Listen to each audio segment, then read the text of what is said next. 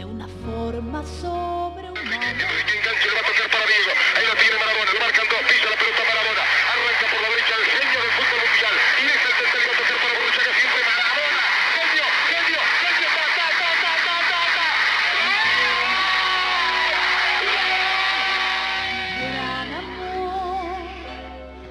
Se cumplen 35 años del gol del Diego a los ingleses. eh, va a haber festejos. eh, se dijo que a las 4 y 10 de la tarde se ponga el gol en todas las casas y, lo volvamos a gritar y a escuchar.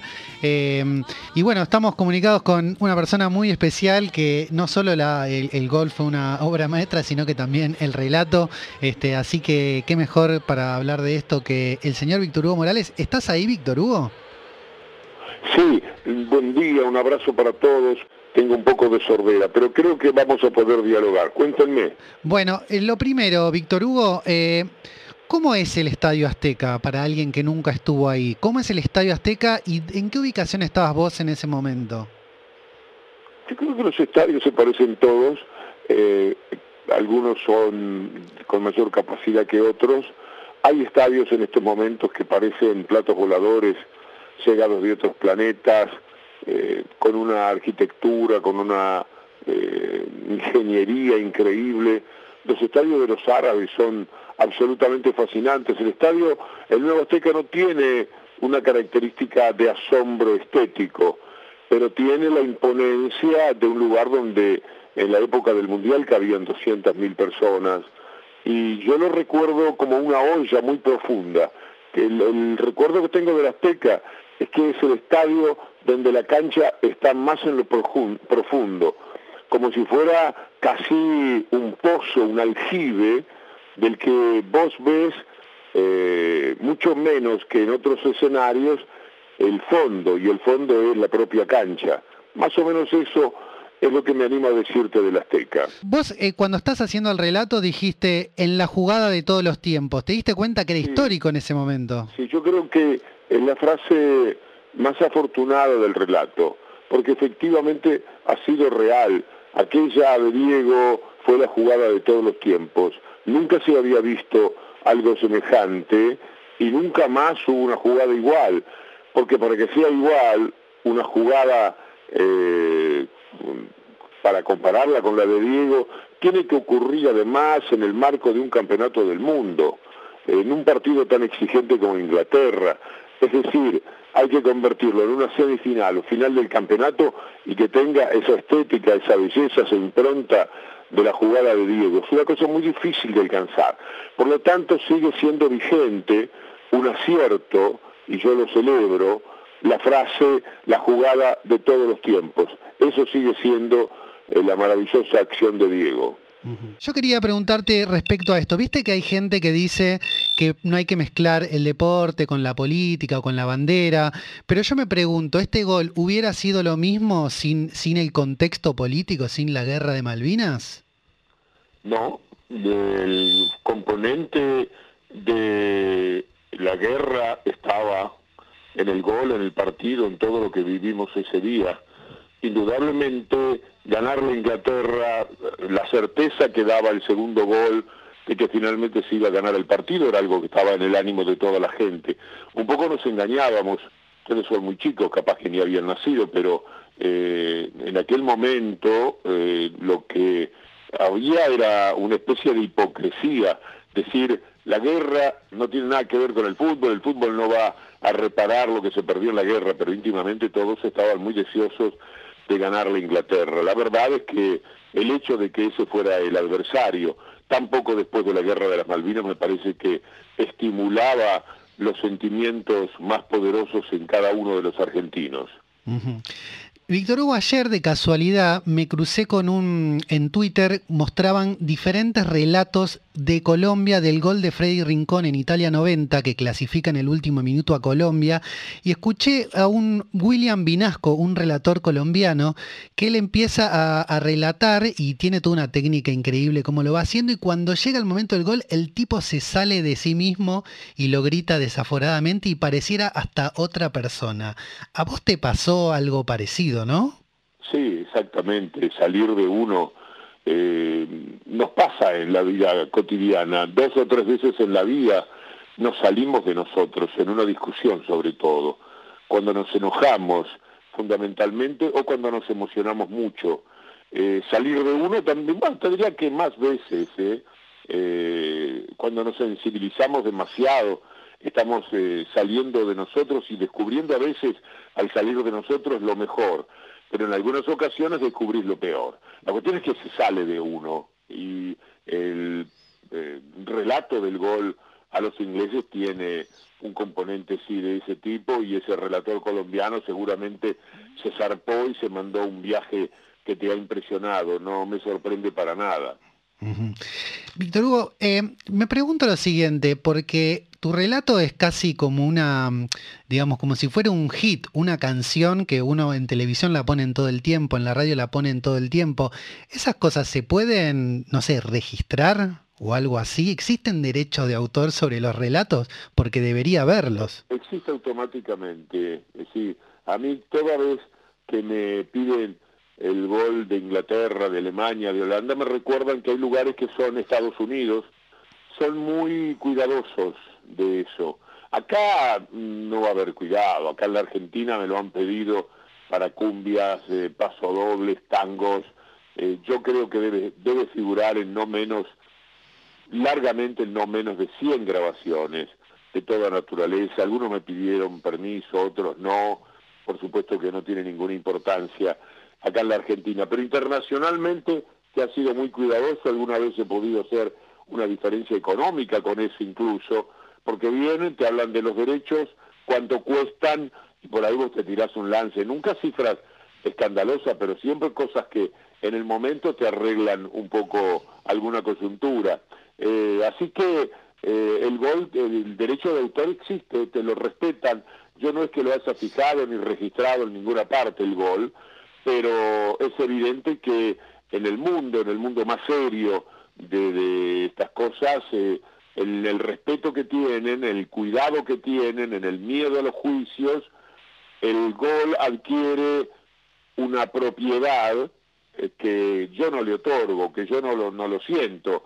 Lo más lindo de una canción es cuando es canción del pueblo, y en la Argentina el gol es gol del pueblo, y jamás eso podría tener un precio de ninguna manera. Hace unos días me lo pidió la Confederación Sudamericana de Fútbol, la Colmebol, para el homenaje a Diego, y la pregunta directamente involucraba si había algún tipo de valor, por supuesto que no tiene ningún valor, el gol no tiene ningún otro valor que no sea la emoción, pero hay quienes le van a dar un valor, un contexto comercial. Vos ves una película de la BBC de Londres, y entonces en, en, la película está incluido el gol, ahí hay un derecho, porque eso es comercializable. Todo lo que aparezca en la película tiene que ver con algo comercializable, ellos lo saben y te preguntan cuánto vale. Bien, Bien, Víctor Hugo, ¿cómo le va? Es un gustazo poder hablar con usted. Yo lo quiero llevar a la noche previa al partido.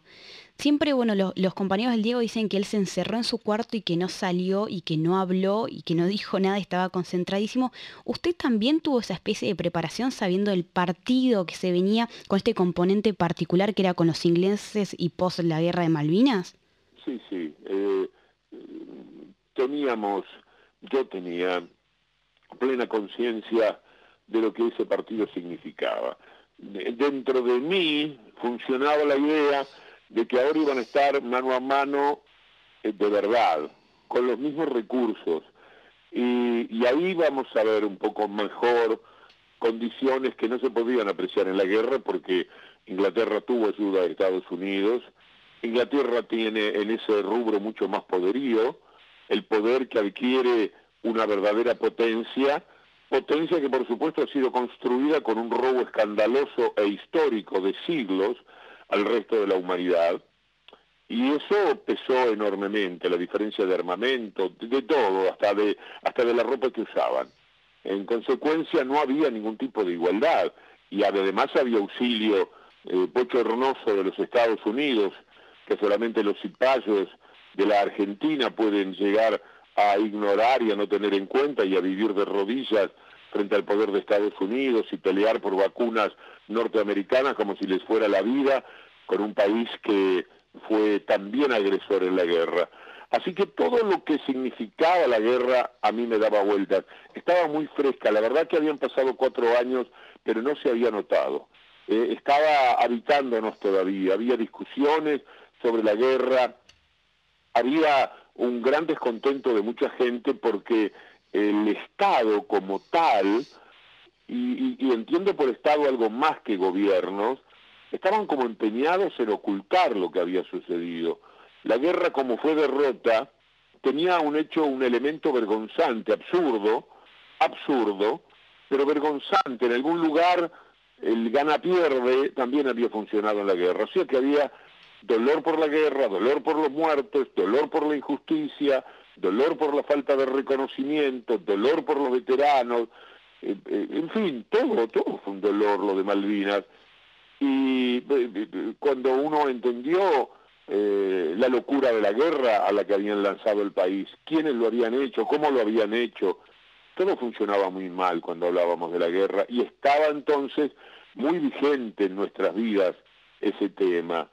Por consiguiente, estaba en la tapa del libro que cualquier persona eh, que estaba frente a una Inglaterra argentina tenía que pensar eso, no había manera de no pensarlo. ¿Se entiende lo que digo? Sí, totalmente. Y entonces luego, cuando, cuando todo ese dolor y gracias a ese gol de Maradona se transformó en, euforia y una especie de, justicia poética, ¿dónde fue a festejar? ¿Lo, ¿Lo recuerda? No, pero éramos un grupo muy numeroso, como de 30 muchachos. Yo había llevado a todo mi equipo eh, como, como premio de, de, lo que hacían, de lo bien que nos iba. Éramos casi 30 personas, vivíamos todos en un hotel, comíamos todos juntos por lo general. Yo estaba con mi familia, así que debe haber sido una más de las copiosas cenas mexicanas. Yo adoro la comida mexicana y ya la conocía volví como con 14 kilos de más porque había dejado de fumar por otra parte. Fue un desorden la vida eh, para mí en el campeonato del mundo. No, seguramente que estuvimos todos juntos cenando en alguno de los típicos lugares a donde íbamos que tenían que tener espacio y, y, lo pasábamos muy bien. No, no hubo algo especial que yo recuerde. Con el picante, ¿cómo te llevas? Muy bien, muy bien. Yo eh, nosotros en nuestra comida cotidiana tenemos, eh, tengo a mi hijo casado con una chica mexicana y dos nietos mexicanos. Eh, por lo tanto, y, familia mexicana de, de mi nuera, por consiguiente tenemos todo tipo de elementos que hacen a la comida mexicana y casi que no hay eh, comida que no lleve un poco de picante a mi mujer, a mi señora también le gusta mucho, mis hijos lo sobrellevan estupendamente, ni hablar el que está casado con una chica mexicana, por consiguiente está muy bien, para mí la comida mexicana junto con la peruana son las, eh, las comidas más ricas del mundo. Víctor Hugo, ¿qué, ¿Te pasa esto de, no poder creer que haya muerto Diego? A mí, viste, te cruzás con las imágenes, con los videos y decís, no puede ser esto. ¿Cómo, lo sentís vos cuando, porque todo el tiempo te debes cruzar con imágenes, recuerdos? A veces me ocurre hablar en tiempo presente. Ayer estaba en una nota que me hacían y, de repente me advertí que estaba hablando como si Diego estuviese vivo. En algunos casos creo que le pasa a mucha gente eh, Diego es tal cosa. Lo que pasa con Diego es no lo que pasaba con Diego, no lo que decía Diego. Y yo creo que hay como una resistencia. Normalmente uh, la mente es clara en eso y uno tiene eh, la, idea clara de lo que ha sucedido, pero eh, hay un funcionamiento de una parte de la mente, una especie de preconsciente, que todavía no asumió que Diego murió. Le debe pasar a muchos, a mí me sucede frecuentemente cuando, como ayer por ejemplo, hablo de él en tiempo presente y mientras hablo lo veo, está vivo. Eh, dolorosamente no es así. Por un lado, dolorosamente. Por otro lado, mm, estar como estaba Diego no era bueno. Rompía el corazón verlo mal, como se lo había visto en los últimos meses. Eh, no, no, no, no, creo que era más doloroso verlo vivo mal que saberlo muerto eterno. ¿Qué vas a hacer este martes? Eh, cuando se vas a estar ahí a esa hora pendiente del, recuerdo o, para vos es como un día más? No tengo nada que hacer. Sí. Eh, tengo una intensísima actividad, pero es en mi casa. Puedo disponer de mis tiempos, así que voy a estar atento, voy a poner el gol, le voy a dar volumen a lo que esté sucediendo. Eh, voy a tomar como base la radio donde trabajo, porque supongo que pondrán el gol. Eh, en radio la cobertura va a tener que ser con un gol relatado por radio, me imagino que algunos van a poner el, gol que relaté yo. Eh, en televisión pondrán simplemente el gol y, ver que muchos se lo van a gritar. Me parece una idea linda, una idea sobre todo por Diego, porque yo lo conocí, lo traté eh, y, pude corroborar que era un tipo muy querible. Entonces, a esa persona tan adorable que para mí fue Diego, un homenaje, un mimo así de pueblo, un mimo de corazón, un mimo desinteresado, una gratitud expresada 35 años después, hace que el gol sea tan valioso como es, eh, que adquiera los ribetes de un hecho profundamente histórico y que aunque no sea en el mundo de la política, eh, se inscriba como en el mundo de las artes y tenga una significación al mismo tiempo política muy especial.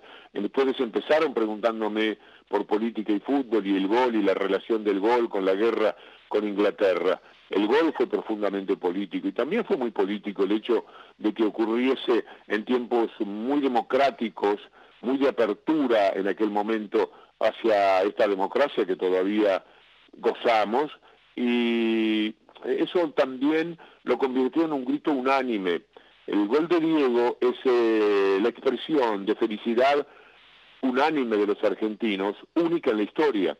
No hay, los invito a que piensen conmigo, porque yo he hecho el ejercicio y no he encontrado un episodio que pueda significar una alegría tan unánime de los argentinos como la del gol de Diego.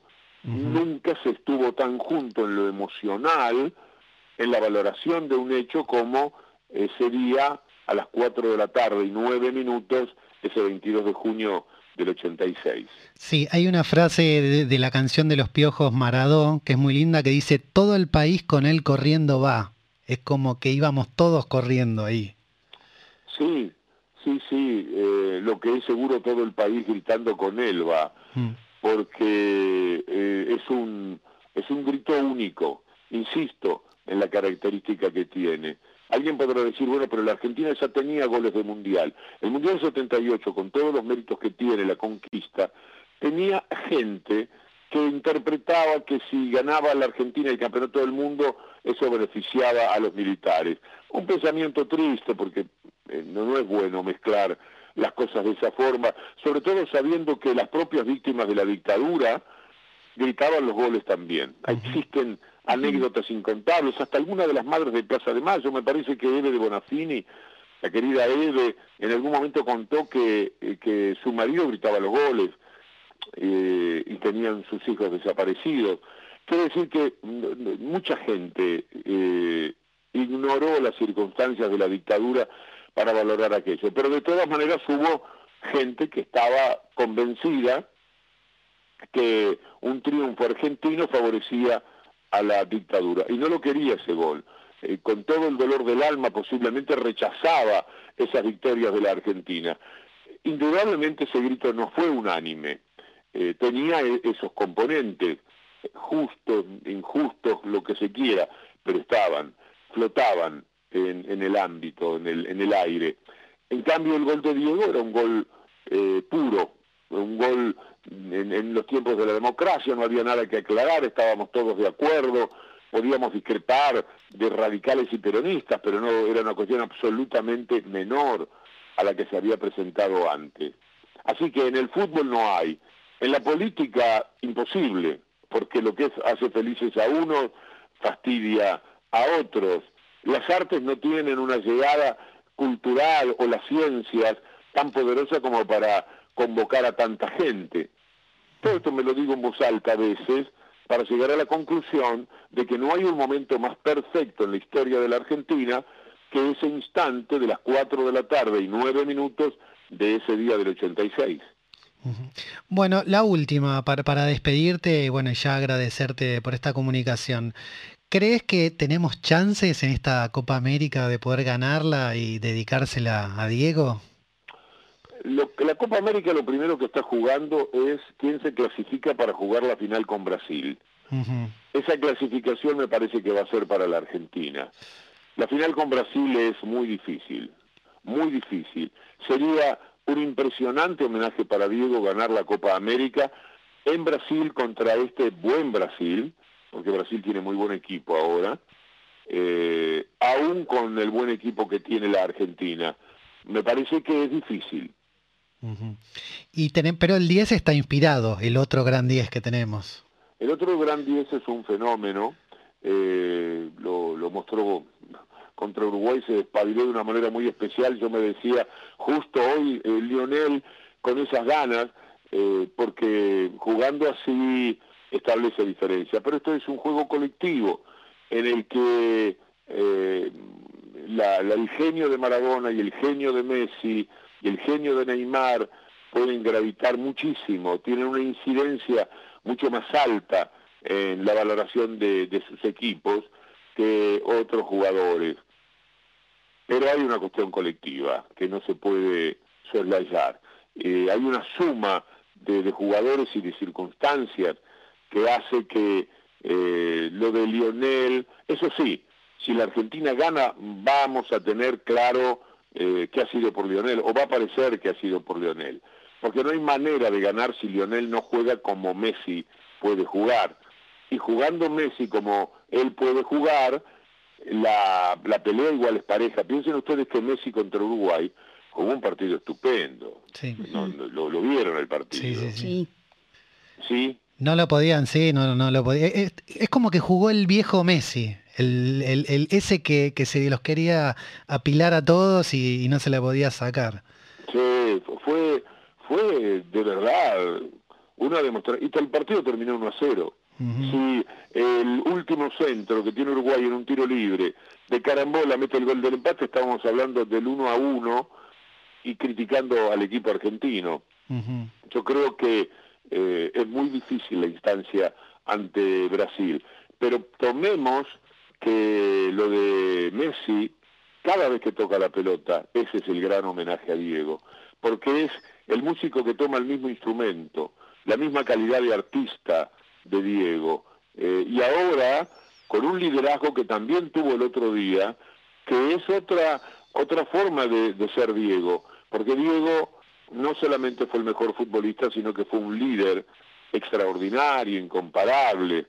Eh, y esto lo diferenciaba de Messi cuando el otro día contra Uruguay, reprochándoselo justo hoy, Lionel, semejante partido, eh, con una sonrisa, eh, lo que eh, sucedía era que eh, Lionel estaba hecho líder del equipo. Ustedes lo vieron, cuántas indicaciones, cuántas señas realizaba. No igual que Maradona, pero no tan lejos, no tan lejos en ese aspecto como, como normalmente la personalidad de cada uno lo ha dicho, porque también es verdad que la personalidad de Diego es la de un jefazo, el, el, pecho hinchado de Diego es una característica propia de Diego que habla de cómo Diego fue con respecto al manejo que tuvo de las cosas.